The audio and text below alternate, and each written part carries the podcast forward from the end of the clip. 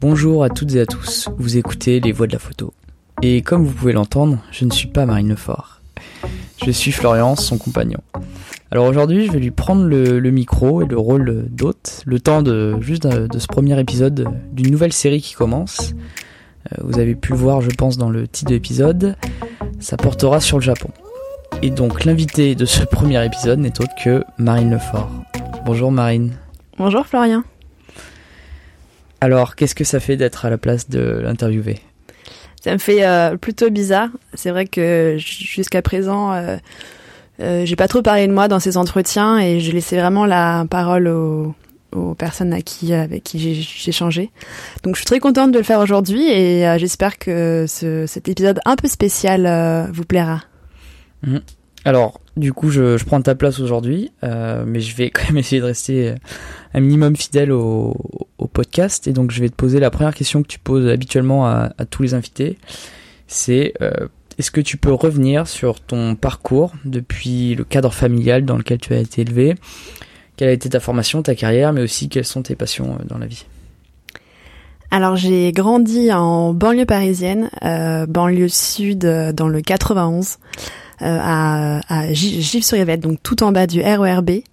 Euh, on, dans une famille de quatre enfants. Je suis la deuxième euh, de la fratrie. On est trois filles et un garçon euh, en dernier. Euh, j'ai fait des études entre l'histoire de l'art et le commerce. j'ai fait des études à Paris et à, à Londres et à Venise.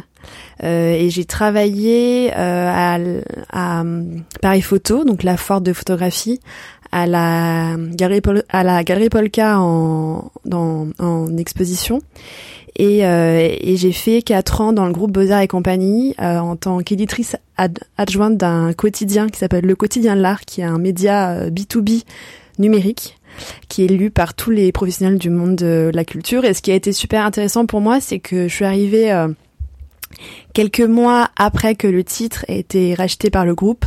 Donc euh, on a dû mettre en place euh, plein d'outils, euh, réfléchir à, à, comment rendre visible le titre à toute cette audience-là, mettre en place des partenariats.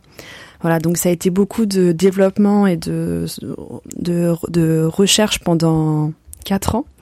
Euh, et j'ai monté le podcast euh, en 2020, juste 15 jours avant le début mm. du confinement, le podcast a été mis en ligne.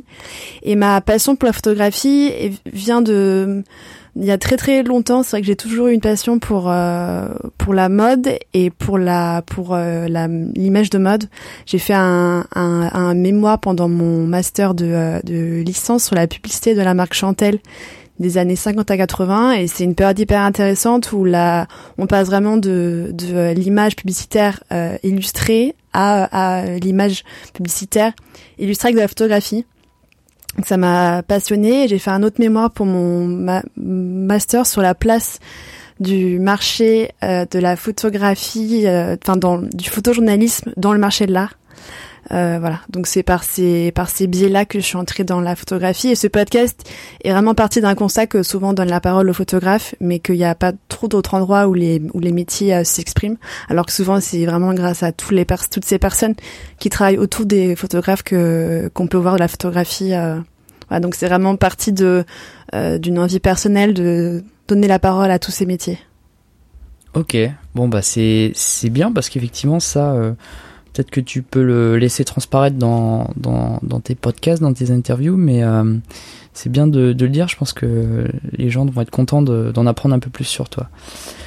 Euh, donc dans ce premier épisode, euh, tu vas nous raconter un peu bah, l'origine de cette, cette série sur le Japon, ce, focus. donc tout d'abord, d'où est venue cette, cette passion pour ce pays? Pourquoi le, pourquoi le Japon?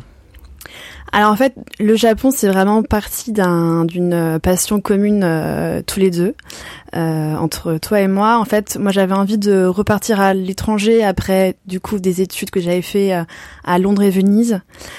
donc ça a vraiment été plus, enfin des mois et des mois de réflexion tous les deux. Où est-ce qu'on voulait partir? Dans quel pays on se voyait voir? On se voyait vivre, pardon. Autant sur la partie culturelle que la partie emploi. Voilà, donc qu'est-ce qui nous intéressait, où est-ce qu'on se voyait vraiment vivre.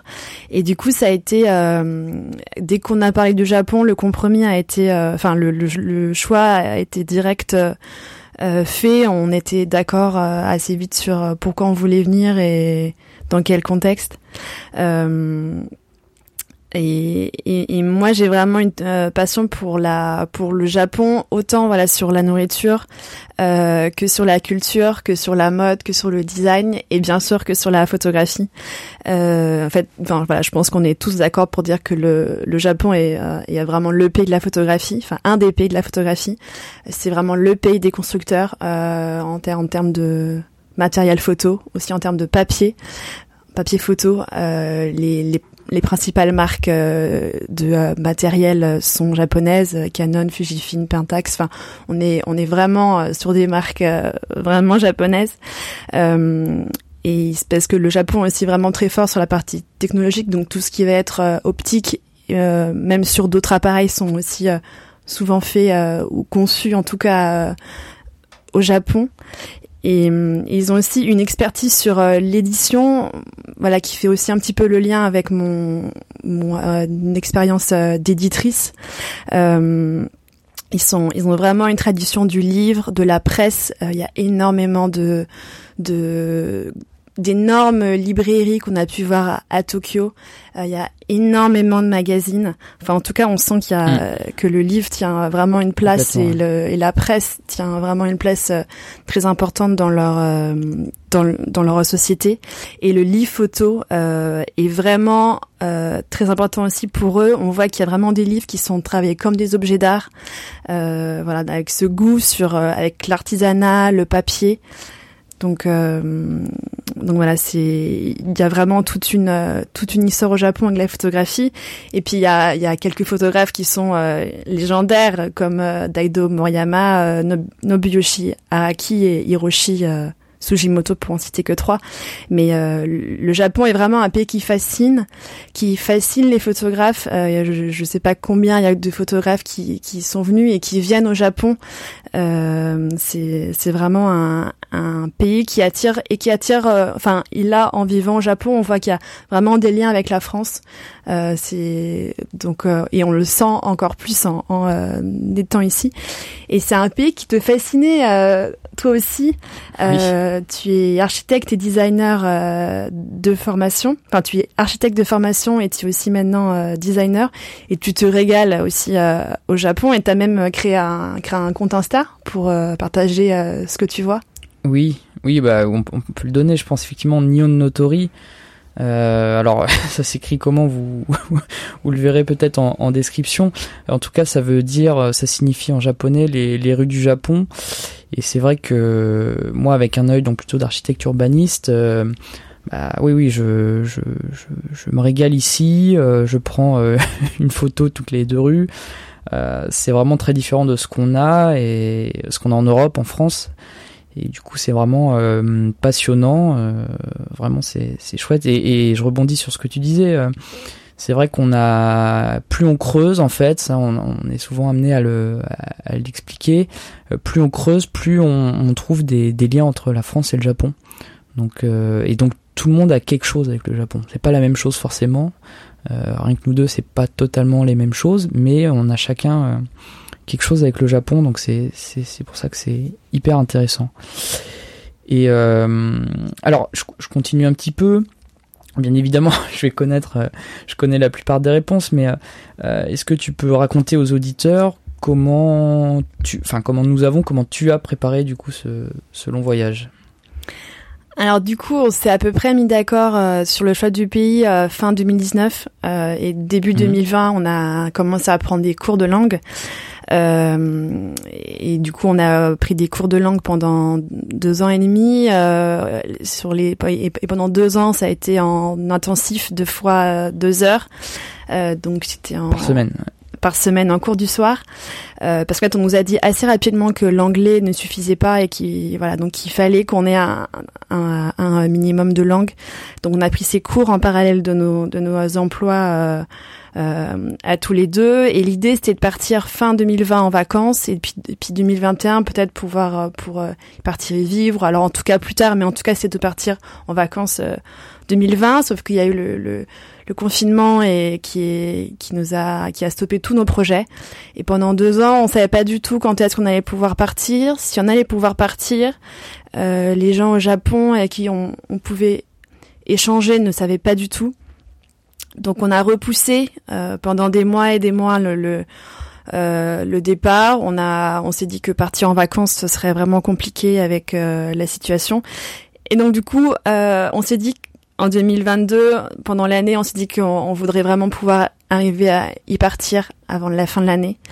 Euh, et les options qu'on avait à nous n'étaient pas très nombreuses. Donc, ce qu'on a, on s'est dit qu'avec un visa de vac euh, visa vacances travail d'un an, on pourrait euh, on pourrait partir et qu'après sur place on pourrait euh, trouver des projets et réfléchir à, à si on travaille, si on fait que voyager, que voyager, enfin en tout cas que ça nous permettrait de de partir.